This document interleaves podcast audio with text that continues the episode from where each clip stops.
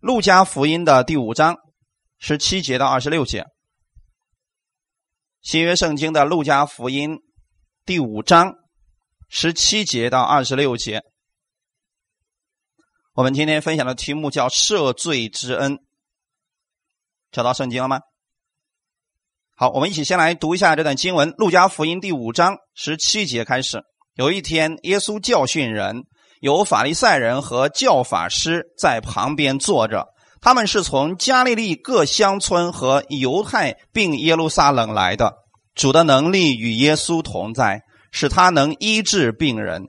有人用褥子抬着一个摊子，要抬进去放在耶稣面前，却因人多寻不出法子抬进去，就上了房顶，从瓦间把他连褥子坠到中当中。正在耶稣面前，耶稣见他们的信心，就对摊子说：“你的罪赦了。”文士和法利赛人就议论说：“这说健忘话的是谁？除了神以外，谁能赦罪呢？”耶稣知道他们所议论的，就说：“你们心里所议论的是什么呢？或说你的罪赦了，或说你起来行走，哪一样容易呢？但要叫你们知道，人子在地上有赦罪的权柄。”就对摊子说：“我吩咐你起来，拿你的褥子回家去吧。”那人当众人面前立刻起来，拿着他所躺卧的褥子回家去，归荣耀与神。众人都惊奇，也归荣耀与神，并且满心惧怕，说：“我们今日看见非常的事了。”他们好，先来做一个祷告。天父，感谢赞美你。谢谢你带领我们进入新的一周的开始，在新的一周开始的时候，我们愿意先领受你的话语，我们愿意在被你的话语再次提醒我们是被赦免的人，带领我们今天的这段时间，让我们每一个弟兄姊妹，我们都知道我们已经罪得赦免，我们可以靠着这力量获取耶稣基督你更多的力量。感谢赞美你，带领我们今天的这段时间，让我们每一个弟兄姊妹在这里都能够有所得着。感谢赞美你，奉主耶稣的名祷告，阿门。好，弟兄姊妹，主内平安。看我们今天的本文《路加福音》的第五章，这里讲了一个故事啊。什么样的一个故事呢？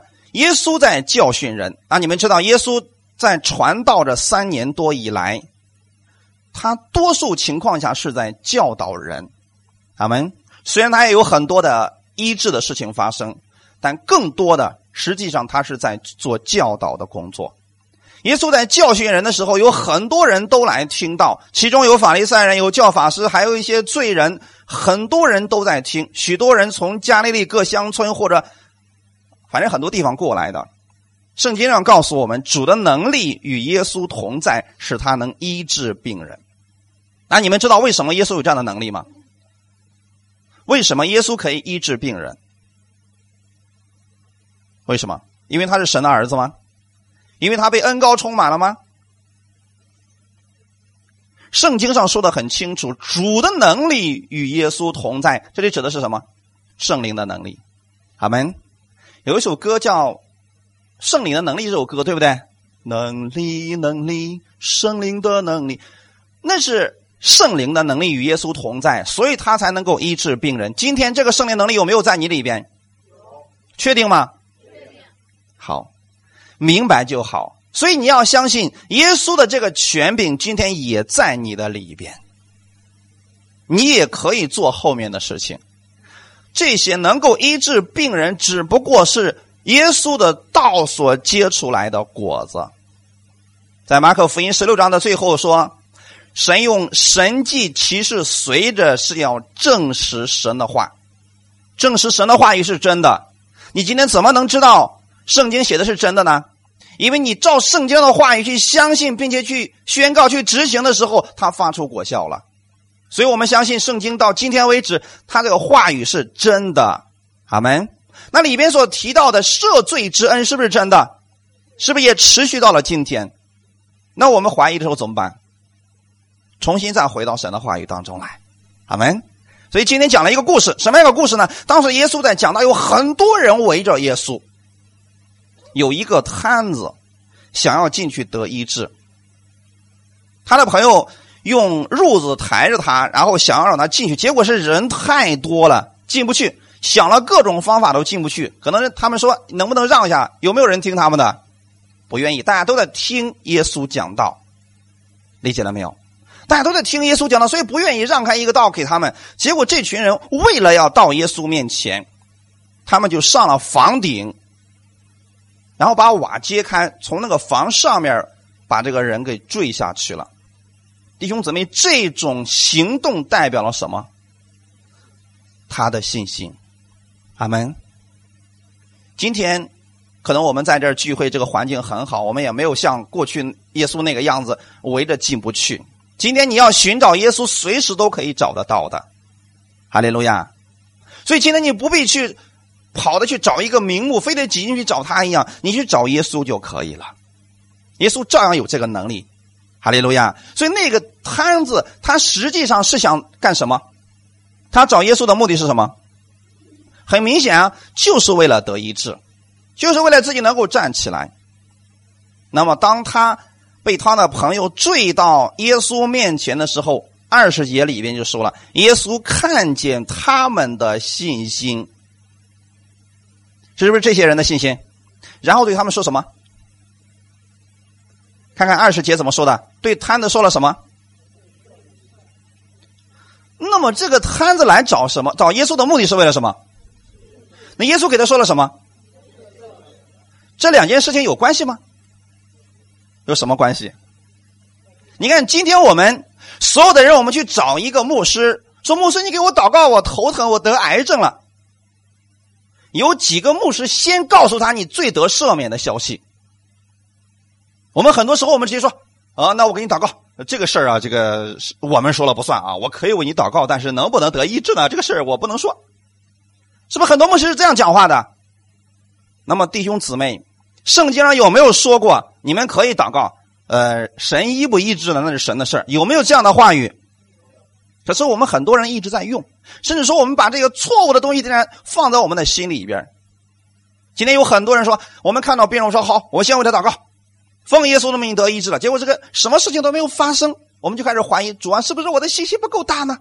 是不是我上到房顶下来才可以呢？跟房子有没有关系？没有关系，关键是你信的是什么，你的焦点在哪里？阿门。耶稣对他说：“你的罪赦了，是不是要医治他？”那么跟后面肉体上能够看见医治有什么关系呢？为什么耶稣不说：“你先起来，然后我再告诉你罪得赦了？”这两者有什么区别呢？文士和法利赛人根本就没有明白这个事情。过去耶稣也医治了很多人，但这一次耶稣对这个摊子说：“你的罪赦了。”结果一下子把那些文士和法利赛人绕进去了。他们就开始议论说：“这说健忘话的是谁呢？除了神以外，谁能赦罪呢？”弟兄姊妹。他们对医治这个事情不怀疑，他们相信神能医治人。今天是不是有很多律法下来也相信神能医治人？但是他们不能相信的是什么？所有人的罪因着信耶稣被赦免了。那么现在这个摊子有没有信耶稣？有没有？有。如果没有信，又怎么会有行动呢？大家理解了吗？他不顾一切的。排开一切艰难险阻，来到耶稣面前，难道不相信他吗？所以今天我们很多人总是陷入到一种怪圈当中，以为说我们说，哎，你信不信耶稣？你不信耶稣，我不能给你祷告啊？难道这个人必须说我信，他就一定是信的吗？弟兄姊妹，真正的信在哪里？在心里边当这个人愿意你给他祷告的时候，实际上他已经信了。理解了吗？那么今天这个摊子虽然没有说主啊，我相信你，求你医治我，但是他的这个行动已经证明他是相信耶稣的。哈利路亚！你叫一个不信的他来这儿，他愿意来吗？不愿意来。你让一个不信的他称耶稣为主，他也不愿意称耶稣为主啊。所以这个人是信的。阿门。对于相信他的人，耶稣有没有给他赦罪的权柄？有没有？有。耶稣本身就是神，可是呢，文士和法利赛人为什么他们议论呢？因为他不相信耶稣是神，所以他也不相信耶稣能有赦罪的权柄。大家理解了吗？那么我问大家弟兄姊妹，今天你们有没有赦罪的权柄？真的有吗？圣经的依据在哪里？当时在凯撒利亚菲利比，耶稣问门徒说：“你们说我是谁？”是不是有那段话语？最后耶稣怎么说的？我把这个权柄给你们，你在地上所释放的，我在天上也要释放；你在地上所捆绑的，我在天上也要捆绑。是不是有赦罪的权柄？你们为谁祷告，谁的罪就得赦免；你们如果不为谁祷告，谁的罪就留下来了。我们觉得说，哇，这好酷啊！我今天就不给他祷告，我就让他罪留下来。好像是我们在做，那么这到底指的是什么呢？如果我们给一个人传福音，告诉他神为他做了什么，告诉他耶稣在十字架上给他做了什么，这个人相信了耶稣在十字架上所做的，一定会带来一个结果，就是罪得赦免。阿门。如果没有人把福音告诉他的话，他的罪怎么得赦免呢？没办法得赦免了。所以说，这就是那段话语说：你们若不给这个人祷告，那么这个人的罪就留下，其实他没有听到福音。他没有听见过福音，所以他的罪依然还在。今天我们罪得赦免，是因为知道了耶稣在十字架上给我们所做了什么。阿门。可是呢，文士和法利赛人不相信这个。耶稣知道他们所议论的，就说：“你们心里议论的是什么呢？”二十三节，我们来看一下。或说你的罪赦了，或说你起来行走，哪一样容易呢？问一下你们，这两样哪个容易？你的罪赦了，你起来行走，一个摊子放在你面前，你对他说这两句话，哪个容易？当然是第一个了吧，因为罪得赦免，你是知道耶稣给他做了什么，他又相信，是不是就可以得着的？那么第二个呢？其实也是一样的容易，只是我们的观念当中，我们觉得说，哦，第一个相比较可能容易点。但是弟兄姊妹，如果他信的话，两个是一样的容易。明白了没有，弟兄姊妹？还没还没明白过来？我们总是以为罪得赦免、病得医治是难的，可是，在神看来一样的。阿门，你知道吗？是一样的。关键，你看啊，要得着这两种结果，罪得赦免靠的是什么？信耶稣在十字架上所做的，对吗？病得医治呢，也是靠信呢。这两者有什么不同？其实是一样的，但是有没有顺序的区别呢？有。你得先让这个人知道他罪得赦免了，然后这个人只要明白这个真理之后，这个真理会产生出来一种果效，就是起来行走。现在明白了吗？但是让这个人起来行走，我们可以这样去为别人祷告。他并不一定知道自己罪得赦免，这个相信吗？有很多人，他只只是来寻找耶稣，病得医治、吃饼得饱的人，他并不知道自己罪得赦免。那么下次遇见问题怎么办？还来找一些人，对不对？如果他把罪得赦免这个真理放在自己的心里的时候，他拒绝了别人的定罪的时候，就算来的时候他想起来罪得赦免了，他就有能力。产生无穷的病得医治的见证，理解了吗？啊，两者是有所区别的啊。所以耶稣说：“你们说哪个容易呢？”其实对法利赛人和文士来说，当然是第一个容易啦。但是他们有没有做这个事情？没有。你知道文士和法利赛人做的最多的事情是什么吗？你又犯罪了。赶紧向神认罪吧，礼物拿来。你又犯罪了，你的行为不好，你跟谁得罪了？你们俩一块过来，向神来认罪吧。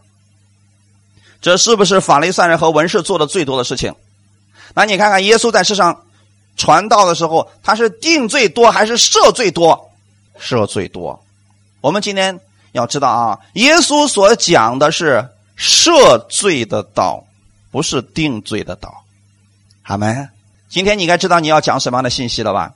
对于一个罪人来讲，他需要听到的是什么？罪得赦免的消息，这个称之为恩典。他罪怎么得赦免的？耶稣在十字架上给他做了一切，他信这一切，他罪就得着赦免了，是不是一个好消息？是不是神的恩典？感谢主。所以罪人不是要听更多的被定罪的消息，罪得赦免，重点是在罪还是在赦免上？对我们看啊，我们今天要赦罪之恩，重点是在赦免，而不是在罪。今天是不是多数人搞错了？把焦点放在哪里了？放在罪上了。重点不是你的罪，重点是神的赦免。阿门，各位弟兄姊妹，所以不要把你的福音给传错了，不要传出去就是罪罪罪罪罪。今天有多少教会一到教会就是罪，除了这个之外没别的东西了。重点是，你有罪不可怕，怕的是没人告诉你，你罪已经得赦免了。如果你已经知道这个消息的时候，后面就会产生很多见证出来。所以二十四节，耶稣说：“但要叫你们知道，人子在地上有赦罪的权柄。”今天耶稣要把这个权柄给你了，阿门。马太福音二十八章最后是不是说了：“天上地下所有的权柄都赐给我了，你们去往普天下去，传福音给万民听。凡我所吩咐你们的，就教导他们遵守。”其中包不包括赦罪的道？包括，所以我们要给世人告诉他们的好消息是：虽然你现在有问题，但是不要紧，耶稣可以帮助你，他有赦罪之恩。阿门，哈利路亚。然后他就对这个摊子说：“我吩咐你起来，拿你的褥子回家去吧。”我们再想这样一个场景来讲：假如这个。他的几个朋友把这一个摊子抬到了祭司的面前，祭司会对他说什么话？嗯，我看你这个全身都是罪呀，你得被隔离呀，啊，不能再住到村里边来了啊，先隔离一个星期，回来再看看，如果还不行，继续隔离，是不是这样的？他会把人推的离神越来越远，这就是律法的道。可是这时候耶稣说：“你的罪得赦了。”然后医治了他。你们愿意听哪一种道？很简单嘛。那么世人他们愿意听哪一种道？如果你总是去一看到他就挑他的毛病，说他这是罪那是罪，你觉得他还会来教会吗？他来这干什么呢？我不愿意听到我有多少罪，我要离祭司远一点因为到他那儿就没有什么好消息，全都是负面的。那我干嘛要去呢？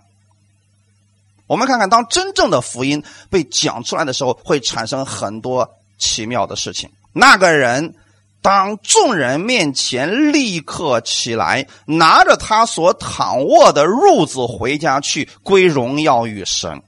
他们是不是见证出现了？我们今天有很多人把焦点又搞错了，把焦点放在了罪得赦免，然后呢，他是放在罪上，然后呢，把这个病得医治，他放在了医治上，其实也应该放在赦免上。当你明白神的真理的时候，神的真理会产生无穷的见证。我们许多人都认为罪得赦免是一个基础性的教导，但奇怪的是，今天有很多人竟然连这个最基础的东西都没搞明白，这是很可惜的事情。我现在要告诉大家，无论是医治或者是兴盛，关键都在于这个基础，这是基督徒生活的基础。我们要明白什么是神的恩典。我们更要提醒，我们全都是一群罪得赦免的人，阿门。如果你忘记了你罪得赦免，你很难去领受主的医治、兴盛还有祝福，因为你总觉得我身上有问题，我有罪，我没有资格来到耶稣面前。如果你记得耶稣已经把你的罪的问题解决了，你去求告他的时候，自然会有信心的，阿门。当你不明白或者忘记了罪得赦免的时候，你看的是你自己，所以你很难享受与主的同在，很难享受主给你带来的喜乐，因为你不确定此时此刻你是否罪得赦免，所以你也就没有力量了。那么离开了耶稣，离开了他的话语，我们自然没有什么力量了。当人不知道自己罪得赦免的时候，他会不经意的定罪自己，也会去定罪别人。这就是为什么他们还会陷入最终的原因。我们很多人其实是这个样子，我们忘记了我们自己罪得赦免了，结果呢，我们失败之后，我们会自自己定一个什么结论？哎呀，我不行，呃，我不适合做这个，呃，我可能就做不了这个。这些其实都叫做定罪，弟兄姊妹知道吗？原因是什么呢？你忘记了，你罪得赦免之后，你的力量、你的能力从哪里来的？耶稣赐给你的，阿门。所以遇到这些问题，你不应该看你说我不行，不会给自己答出这么一个结论来。你应该去求告耶稣，让他赐给你智慧，阿门。弟兄姊妹，连不信的人他们都去找灵感，我们为什么不去求告圣灵呢？是不是很可惜的事情？前两天时候我看到一个，啊，一个新闻。我记得我前几次正好讲到的时候，给大家讲过说。如果神赐给你智慧，也许是一个小小的点子，这可以足可以足够让你一生受用，对吗？因为现在你看那个水泥，是不是盖房子的时候水泥是不是非常的重啊，而且到处都是灰，挺脏的。前两天看一个新闻，有一个五十三岁的一个农民，发明了一种东西叫水泥毯，就是跟毯子一样，跟这个地毯一样啊，能够卷起来的，而且不是太重的那种。然后呢，这种毯子它发明之后呢，然后。只要把这个铺到你要用的地方，上面上面浇上水之后，就跟普通的水泥一模一样。就这一项专利，一点二亿的注入资本，有人争着去跟他签合同，难吗？其实只不过是一个灵感而已。他所用的材料都是非常普通的材料，只是没有人把它合在一起。弟兄姊妹，知道发明是什么东西吗？你把神。已经给你的东西，然后呢，用智慧把它们哎连在一起，就形成了一种新的东西。特别你们懂化学的，是不是这个意思？各种分子连在一起，排列组合不一样，出来东西就不一样。这个是不是需要智慧？这就是世人所追求的灵感。那你去，如果你有问题了，你去找耶稣，耶稣能不能赐给你这种智慧？完全可以。哈利路亚。所以今天我们很多人说：“哎呀，怎么办呢？怎么办？向圣灵来祷告。”但如果你说：“呀，我有罪呀，我问题可多了，我不配呀。”你又如何能从耶稣那里得着他的智慧呢？弟兄姊妹，所以不要把你的焦点放错了。罪得赦免，病得医治，焦点都应该在耶稣的身上。哈利路亚！你所看到的医治、看到的兴盛、看到的富足，这些不过都是果子。是正确相信所结出来的果子，就像今天我们所讲的这个摊子一样，他明白自己罪得赦免了，然后他就有力量从他里边发出来，让他站起来行走。不要过多的把你的焦点放在后面，起来行走。我要仔细看一眼这个摊子是怎么起来的，他以前为什么起不来？现在为什么能起来？仔细去问一下，哎，你当刚才你那个肌肉有没有力量出现呢？不要把焦点放在这上面，焦点应该放在赐他力量的耶稣身上。阿门。真正的力量是从他里边发出来，他明白了自己罪得赦免了，后面就带出来了医治的果子。阿门。所以你们如果想兴盛、想富足、想医治。想得到天上更多的赏赐，重点还在去竭力的认识耶稣，明白他的赦罪之恩典。阿门。看一段经文，《使徒行传》十三章三十八到三十九节，我们一起来读一下。所以，弟兄们，你们当晓得，赦罪的道是由这人传给你们的。你们靠摩西的律法，在一切不得称义的事上，信靠这人。就都得称义了，他们这段经文说的非常的清楚，弟兄们，你们当晓得，就是你们应该知道的呀。那现在你们知道这件事情吗？你们知道耶稣给你们带来了什么好消息吗？赦罪的道。什么叫赦罪的道？证明你有没有罪？有，但是呢，被赦免了。什么叫做被赦免了？不再纪念了。不再追究了，无罪释放了，阿门，是不是这个意思？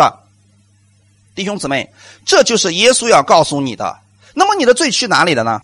被耶稣在十字架上担当了，哈利路亚！这篇信息《使徒行传》十三章是一篇完整的保罗的讲道内容，你们回去可以把《使徒行传》十三章看一遍。这是保罗在犹太会堂里所传讲的信息。当时在这个会堂里边讲的信息都是什么样的信息？高举摩西律法的信息。他们会在那个会堂里边把摩西的各样律法讲得很明很透，让人越来越觉得自己不是个东西。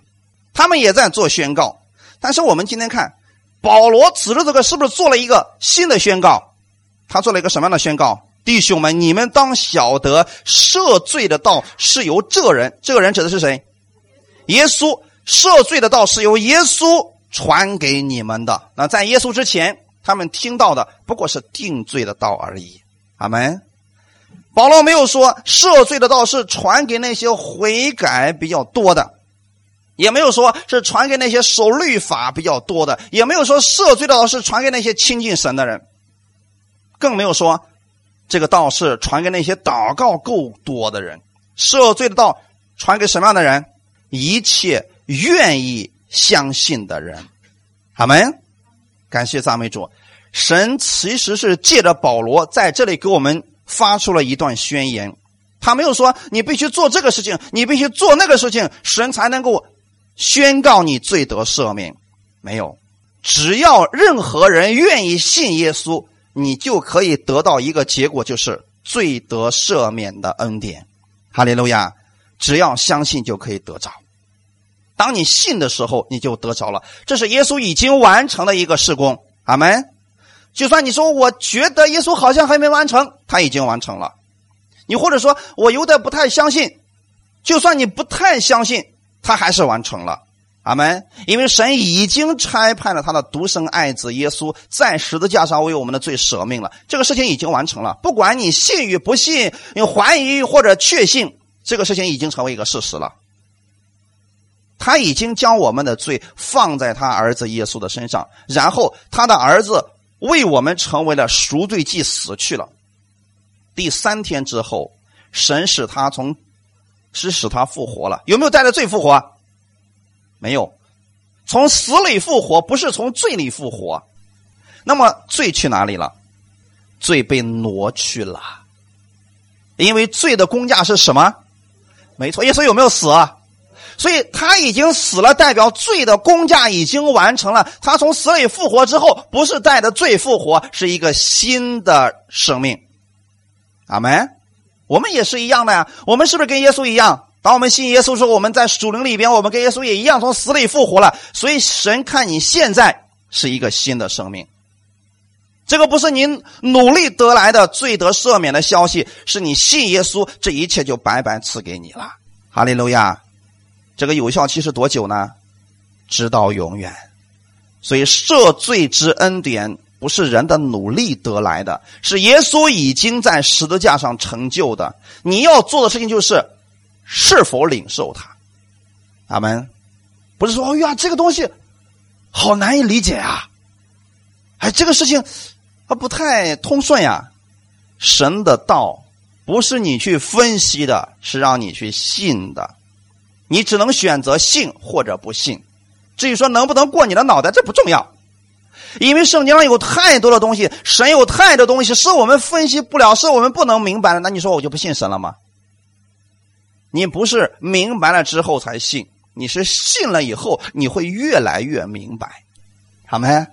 只是有的人呢明白的快一点，有的人呢明白的慢一点，但是迟早呢，你全部都会明白。什么时候？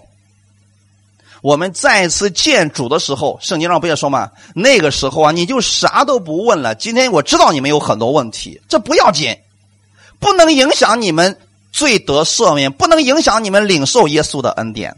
阿门！你只要记住一个结果，就是耶稣把你的罪已经挪去了。那么，假如你又犯罪了呢？已经都挪去了。哈利路亚！所以很多人的问题在这啊，我知道我过去的罪耶稣已经赦免，可是我又犯罪怎么办呢？耶稣能挪去吗？你又开始质疑这个赦免的道了。如果是这样的话，那么开始它就不是赦免的道了。旧约和新约是不同的。在旧约里边有赎罪祭，每年他们有赎罪日，在赎罪日的时候呢，他们要把自己的罪赎去，他们的罪会被遮盖一年。可是耶稣基督给我们所献上的是什么？永远的赎罪祭。看一下这段经文，《希伯来书》第十章十一节到十四节。凡祭司天天站着侍奉神，屡次献上一样的祭物，这祭物永不能除罪。但基督献了一次永远的赎罪祭，就在神的右边坐下了，从此等候他的仇敌成了他的脚凳，因为他一次献祭，便叫那得以成圣的人永远完全。是不是一个比较？一个是祭司天天站着侍奉神，屡次献上一样的祭物，牛羊鸽子斑鸠这些洁净的动物，对不对？这些东西能不能除罪？不能除罪，这祭物永不能除罪，所以他们只能罪被遮盖。可是今天我们得到是什么？罪得赦免，罪得涂抹。阿门。基督献了一次永远的赎罪祭，就在神的右边坐下了，就证明他的这个祭物，耶稣是。完全的，是完美的祭物。这个祭物是除去了你过去、现在以及将来所有的罪。阿门。很多人可能理解不了，说我将来的罪，耶稣怎么能够赦免呢？我还没犯呢。你要知道，耶稣在赦罪的时候，他是站在永恒之上，不是在时间范围之内。如果在时间范围之内，他就只能赦免在他之前的人的罪，之后的人他就赦免不了了。我们今天相信耶稣的时候，耶稣有没有再次上十字架？那你的罪有没有得赦免？怎么完成的？这就证明一件事情：耶稣那一次的献祭是超越时空的，超越时间的限制，也超越空间的限制。你没有在十字架下面不要紧，今天能相信耶稣那一次的献祭，他就瞬间。到今天依然有效，因为耶稣献祭的时候，他不在时间和空间范围之内，我们称之为永远的赎罪祭。哈利路亚！耶稣献祭的时候，那时候你有没有犯罪？还没出生呢，哪有机会犯罪啊？可是耶稣有没有把你的罪赦免了？赦免了。现在你能明白了没有？我现在所说的，耶稣赦免了你过去、现在、将来所有的罪。耶稣献祭是站在永恒的时间范围之内，我们今天是在时间之内来看耶稣的献祭，所以才分过去、现在和将来。对于耶稣来说，永远是现在，理解了吗？因为他没有时间，所以他永远是现在。对于神来讲，意志永远是现在时，因为没有过去、现在和将来嘛。只是为了让我们明白，我们现在活在时空之内，所以圣经才说：“啊，耶稣基督今日、昨日、今日，直到永远都是一样的。”是因为为了让我们明白，让我们明白什么呢？明白他的赎罪、他的献祭都是不受时间和空间限制的，所以我们得到的这个赦罪的恩典是永远有效的。哈利路亚！就算你刚刚在路上发脾气了，你一样罪得赦免了。有些人非常害怕这种教导，说不能这么讲，要这么讲，人不就为非作歹、为所欲为了吗？其实这么相信的人，是不太相信耶稣的能力，是对神不放心。他总是觉得说，如果这样讲的话，人就会为所欲为。那么我们应该问他，应该讲什么呢？应该讲律法。律法能限制人不犯罪吗？不能。但是恩典能不能呢？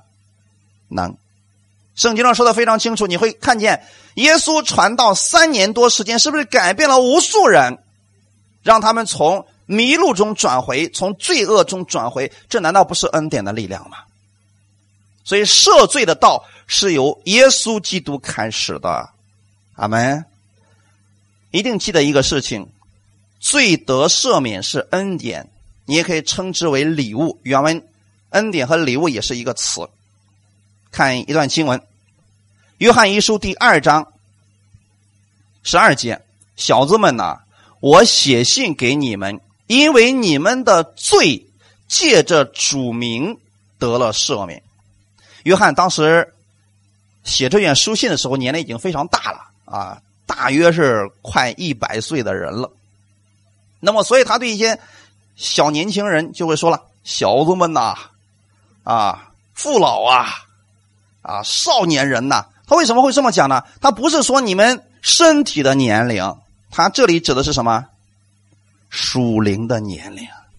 你知道有些人年龄已经跟约翰差不多了，但是属灵的年龄还是个小孩吗？他对属灵的事情一无所知，都不知道自己罪得赦免了。此时此刻呢，约翰是针对在以弗所教会当中的这个不同年龄呃年龄的人。有父老，有少年人，有小子，这些指的都是属灵的年纪。那么小的自然是他的属灵年龄是最小的。为什么约翰在这里这么确定的说：“我写信给你们，因为你们的罪借着主名得了赦免。”约翰为什么这么确定他们罪都被赦免了呢？难道这群人不再犯罪了吗？犯罪不犯罪？以弗所教会的人不再犯罪了吗？可是为什么约翰说你们已经罪得赦免了？难道他不需要纠正一下自己的言辞吗？在这里应该设一个限制。嗯，那个祷告比较多的，那个服侍神多的，亲近神多的，他们的罪得赦免了。那个刚信的不行，为什么不这么去设限制呢？弟兄姊妹，赦免你们的罪。借着主名得了赦免，此时此刻的赦免，希腊文是一个完全被动直述法，可能听不懂原文的不要紧，我现在告诉你们什么叫能被动，你们总知道是什么意思吧？主动和被动能听明白吧？哎，被动是什么？不是你主动发出，也不是你的动作，你是被拯救的，你是被赦免的，那么你要做什么？对，愿意。愿意被拯救，愿意被赦免，然后相信就可以了。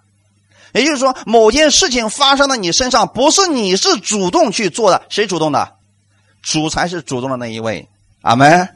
不是你做了什么才得赦免，是你愿意被拯救，愿意相信他所做的这一切。什么时候完成的呢？耶稣在十字架上已经完成了。希腊文当中有一些是进行时。有有一种是完成时，有一种是未完成时。未完成时就是一直持续到今天依然有果效。比如说，你们的罪借着主名得了赦免，今天有没有果效？明年呢？直到永远是不是都有果效？那么有一些是完成时，就是他已经完成之后，你就不要再去重复了，也不能再重复了。比如说，耶稣在十字架上说成了，那么这件事情需不需要再重复了？他已经完成了。阿门。所以这是希腊文的完成式，而刚才我们所说的，你们的罪借着主名得了赦免，是一个完全的被动直述法，是未完成时，不能再，还需要不断的，今天有效，明天依然还有效的。阿门。那么你们是如何被赦免的呢？答案是什么？是悔改的够彻底吗？是认罪的够彻底吗？怎么罪得赦免的？看前面，因为你们的罪借着主名得了赦免。所以怎么得被赦免的？借着主耶稣基督的名字，阿门。简单不简单？可是我们很多时候，我们过去信的是太复杂了。想罪得赦免，有无数个方法的去先执行一遍，有无数个程序必须先来一遍。让我们觉得我们好像一直都不能得到赦免，容易不容易？你罪得赦免就是借着主耶稣的名字，你就得到赦免了。只要相信耶稣基督就得着了。福音就是如此的简单，阿门。福音就是这么的简单。可是有很多人非得把福音讲的很复杂，复杂到什么程度呢？让你觉得不是那么容易得着的。而且神的话语是越讲越简单，对不对？神的话语不可能是越讲越复杂的。前段时间有一个姊妹问我一个问题，说：“说任教，嗯，我也觉得得救是很简单的。”我说：“本来就是这么简单。”可是他，可是我们的牧者说不是那么容易的。我说：“你们的牧者不是标准，你得相信圣经上所说的。”然后他就说了：“我觉得圣经上有很多的话语是很简单的。”我说：“是啊，圣经的话语本来就很简单的呀。”他说：“可是我们的牧师说哪有那么简单的？那么到底哪个是正确的？”圣经是正确的，简单不简单？只是人把它想复杂了。阿门。后来他就说了，我给他讲这段经文是这么意思，他说：“哎呀，这圣经不是你能明白的，你要全明白你就成神了。”那么弟兄姊妹，神写圣经是不是让我们明白的？难道因为我们明白了圣经，我们就成神了吗？写给我们的目的是什么？就是让你明白嘛。那你明白了，怎么可能成为神？这两件事情搭不搭边儿？根本就不是一回事嘛。神把圣经写给我们，是希望我们明白。阿门。就拿今天的经文来讲，简单不简单？你们的罪得了赦免，靠的是什么？主耶稣基督的名，对吗？你相信耶稣在十字架上为你所做的，你就已经得着了，就是如此的简单，不能再加上别的东西了。阿门。感谢赞美主。所以说，不要靠自己去完成主已经做成的，在这件事情里边，完全没有你该做什么，你要做的是什么？相信。哈利路亚。假如你不明白罪得赦免的恩典，你就没有能力呀。耶稣对那个瘫痪的人说：“你的罪得赦了，拿起你的褥子回家去了。”这就是罪得赦免之后所产生的强大的力量。如果你们每一个人都记得你罪得赦免了，圣经当中的那些应许，你就可以大胆的向神来祷告了。所以圣经上说了：“你若大大张口，他就给你充满。”阿门。耶稣对那位犯了奸淫的妇女说：“我也不定你的罪。”在我们看来，他应该更严厉的去批判这个女人才对。可是耶稣怎么说的？去吧，不要再犯罪了。这个女人领受了罪得赦免的信息，她有力量胜过她过去的生活了。阿门。今天的人似乎对罪太重，把赦免放得太轻了。你知道有多少人？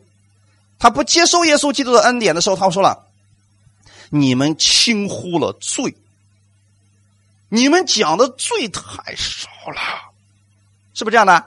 我相信你们有一些人被攻击的时候，就是因为这个原因。我们被攻击是因为这个原因。你们讲的罪太少了，那我们讲那么多罪干嘛呢？我们应该讲的是什么？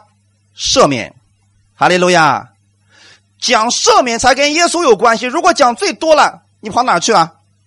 所以你会提到说魔鬼干了什么？我有多败坏，全都不在耶稣身上，因为耶稣那里没有罪，阿门。耶稣那里有赦免的恩典，哈利路亚。我们应该把焦点更多的放在耶稣的身上，哈利路亚。很多人没有办法看到神迹医治的彰显，就是因为他把焦点放错了，放在了罪上，放在了自己的身上。弟兄姊妹。虽然魔鬼是一个盗贼，但是他最想偷去的就是你对神话语的确信。如果把你心里边的道给你夺走了，你对神没有确信了，你就软弱了，就没有力量了。看一段经文，《使徒行传》十三章四十到四十一节。所以你们务要小心，免得先知书上所说的临到你们。因为在你们的时候，我行一件事，虽有人告诉你们，你们总是不信。面对这群法利赛人、文士，还有这群不接受耶稣的犹太人，保罗给他讲的是什么呢？你们要小心，免得先知书上所说的。那么，先知书上到底讲的是什么？先知，你仔细的，不管是大先知书还是小先知书，就是圣经里边的，比如说以赛亚写的以赛亚书，呃，以西结书的以西结书，这些都叫做先知书，就是圣经的诗篇之后呢那一大波啊，全部都是啊。那么这些先知书都有一个共同的特点，讲的是审判。什么样的审判信息呢？现在悔改，如果不悔改，咒诅就要临到你们，毁灭就要临到你们。那么他们要做的事情是什么？悔改，现在是不是同样的信息发生了？现在让他怎么悔改？悔改到耶稣那里去。如果你不接受耶稣呢？同样的，先知书上所说的那些预言就要临到你们身上，你们就要被审判，你们要被毁灭，是不是这个结局又发生了？公元六十九年的时候，因为他们不接受耶稣，所以照样临到了跟先知那个时候所发生的事情一模一样，是不是很可惜？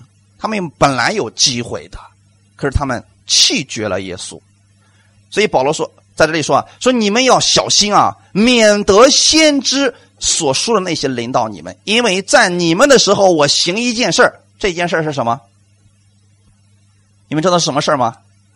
保罗现在告诉你们，你们已经罪得赦免了。他们说：“保罗，你是个疯子，你是个骗子，你是个异端，把他撵走了。”是不是神做了这个事情了？他们相信吗？不相信。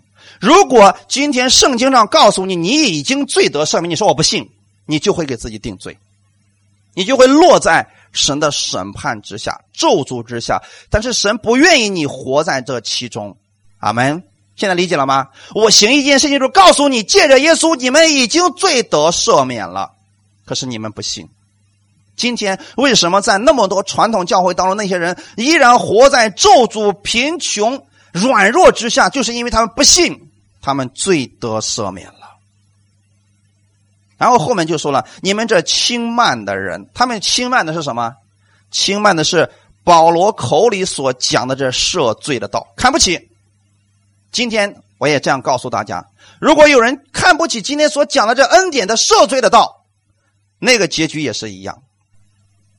赦罪的道和因信称义的道，如果你瞧不起、轻慢他，你就会把自己落入到律法之下。所以后面就说了：主说，你们这轻慢的人要观看，要惊奇，要灭亡，是不是很可怕，弟兄姊妹？因为今天我们是不是也有很多见证出来了？见证的目的是告诉你，这就是耶稣基督的恩典所带来的好消息。他们不信，所以他们很惊奇：哇，为什么他们有那么多神迹？为什么那么多人生命改变？我还是不信。结局很可惜的。所以这件事情就指的是耶稣基督在十字架上给我们所成就的赦罪之恩。可惜犹太人他们不信，但是有一些人他们还是听到了。听到之后呢，发生了一些非常有意思的事情。我们来看一下，快速看一下《使徒行传》十三章四十二到四十三节。他们出会堂的时候，众人请他到下个安息日再讲这话给他们听。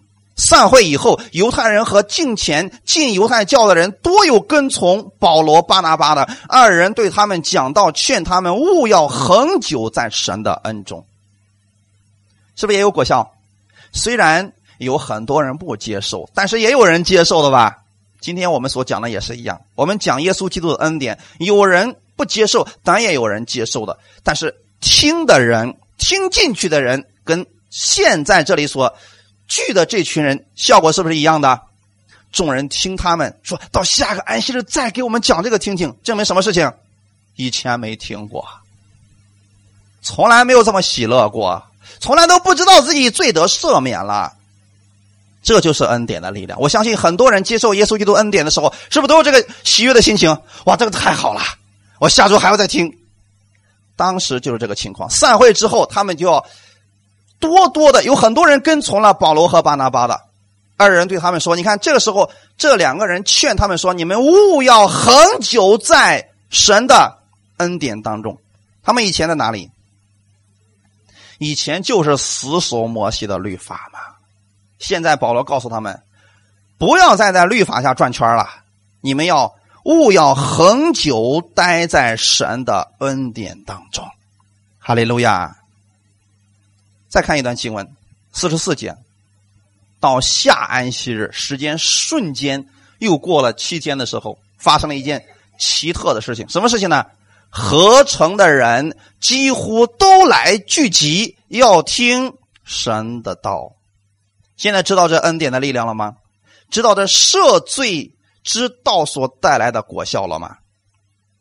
那你们知道这个是在什么地方发生的吗？安提阿，在罗马帝国时代呢，安提阿可以和埃及的亚历山大大城以及罗马城相提并论的三个重要城市，呃，人口有数十万啊，当时已经算很多了啊，数十万的犹太人。当时分散在巴勒斯坦以外的犹太地区，在这些城里边，有许多罗马的官员，还有驻军，加上贸易往来的人，各式各样的人都混杂在这个城里边。所以，安提阿是一个多种族、多元化的大都市，类似于我们现在的北上广，明白了吗？啊，非常大的一个都市啊。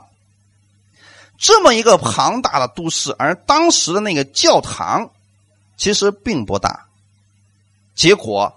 合成的人都来聚集，要听神的道。在这里，我要给大家强调一下：合成的人过来不是为了看保罗长得有多帅，不是要看他们能行什么神迹，而是要来听神的道。阿门。今天你们来这里也不是去看某一个人，是为了来听神的道，所以他们来去寻找保罗，去听他们所讲的。所以无论是过去是现在，人们都一样。如果我们给别人讲了赦罪的道，人们心里边的压力问题得以解决了，他们更愿意来寻找耶稣的。圣经上告诉我们说，散会以后呢，很多人其实跟随。呃，保罗和巴拿巴，然后呢，下周都合成的人几乎都过来了，证明是不是越来越多的人愿意来听神的道了？那么弟兄姊妹，你们有没有发现，现在还有这种景象吗？许多教会是怎么做的呢？牧师吓唬信徒，赶紧来聚会，如果不聚会，下周你家里不得安宁，是定罪的道，对吗？是吓唬信徒过来，可是呢，很多人还是不愿意来。那么到今天为止，有多少人特别期待主日聚会呢？律法下的教会，很多人来聚会，只不过是一个公式化的东西。我去了啊，主，今天别折腾我了，我去过了啊。但是来能领受多少呢？不在乎能不能领受，能去了就行。很多人是在这种情况之下来到教会的。可是真正像初代教会那样，人们都来自己来寻找要听神的道的这种情况还在吗？今天你们知道在吗？在，在哪里？不是在，不是在律法的教会当中。我给你们讲一个见证，这个见证当时震撼了我。那个时候，我对耶稣基督的恩典，其实我知道，但是知道的非常少。我去了一个教会，那个教会呢，其实在我去的时候啊，他们最多的时候能容纳四十个人，就坐满了。那次给他们培训了几天之后呢？第一天人不算太多，第二天开始人开始疯狂的增长，到第四天的时候，也就是最后一天的时候，发生了一个奇特的现象，是我牧会这么多年以来很少出现的一个场景。因为最后那一天突然下起了极大的暴雨，那个屋子一共只能容纳四十人，你知道最后那一天来了多少人吗？一百五十个。然后在屋里的人已经坐不下去，都在那儿站着。然后呢，站着都是前面一个挨着后面一个，紧紧在那站着。然后外面的时候，因为我站在台上，我看到前面外面的时候，很多人站在街上，自己打着伞在那听到。这种状况在律法的教会当中几乎是看不见。他们来寻找什么？神的道。所以，当你把赦罪的恩典给大家讲明的时候，人们会不顾一切的。就算站在街上下着暴雨，我也不在乎。他不在乎我能我我有没有一个好的这个位置坐着，或者这个灯光不好啊，这个投影不好，他不会找这些毛病，能听到就好。所以我相信耶稣基督的恩典是会给人带来这样的好消息的。哈利路亚！人们需要明白的不是定罪，更多是赦罪更多。当你越听到罪得赦免的信息的时候，你就越想明白耶稣基督的恩典。你越听这样的道的时候，你越明白耶稣的爱。马丁路德曾经说过一句话：说，当人先把心里良心的罪除去以后，这个罪就无法在你心里作王，你的心里就会被基督的爱充满。今天也是一样的，当你明白耶稣基督已经赦免了你所有的罪，你就不再活在。自我定罪当中，就算你失败了，你不会给自己下一个定义说我没用，你会重新依靠耶稣的恩典，再次站立起来。当你明白你所有的罪已经被耶稣赦免的时候，你就有力量去赦免别人，你就有力量去饶恕那些伤害你的人。所以我愿意大家把焦点放在耶稣基督的赦免上，放在他的恩典上。你越多的领受耶稣基督的恩典，你就可以活出这恩典的生命，这是一个祝福别人的生命。相反的，定罪之下的生命是很惨的。你首先要定罪自己，然后你会不断的定罪别人，你看的都是别人的缺点。但是当你明白耶稣的赦免的时候，就说就算我不好，可是耶稣依然这样爱我；就算我今天失败了，可是耶稣依然爱我，他没有丢弃我。所以圣经上的应许是，他永不丢弃你，不在乎你好的时候，或者说你不好的时候，他都不会丢弃你。重点是你要相信这赦罪之恩，然后呢，把这赦罪的恩典牢牢的记在你的心里边。每一次当你失败的时候，或者别人定罪你的时候，你要相信耶稣不再定我的罪了，圣灵住在我的里边，他会帮助我，让我胜过我现在所有的环境。我不是孤单的，我也不是可怜之人，我是神的爱子。哈利路亚，感谢赞美主，我们一起来祷告。天父，我们感谢赞美你，谢谢你帮助我们，让我们再一次明白了这赦罪的恩典。虽然是一个基础的信息，但是主你让我们彼此常常来提醒，让我们知道我们罪已经得着了赦免。赦免是一个礼物，是耶稣不看我们的罪，他在十字架上给我们成就了他这样的恩典，让我们靠着这力量去过得胜的生活。主要新的一周开始的时候，我愿意领受着赦罪的恩典，放过我自己，也放过别人。饶恕我自己，也饶恕别人。感谢赞美你，耶稣，你是这样的爱我。你在十字架上赦免我的时候，看的不是我的行为，是因为你爱我们，所以我领受这份爱去生活。感谢赞美你，一切荣耀都归给你。奉主耶稣的名祷告，阿门。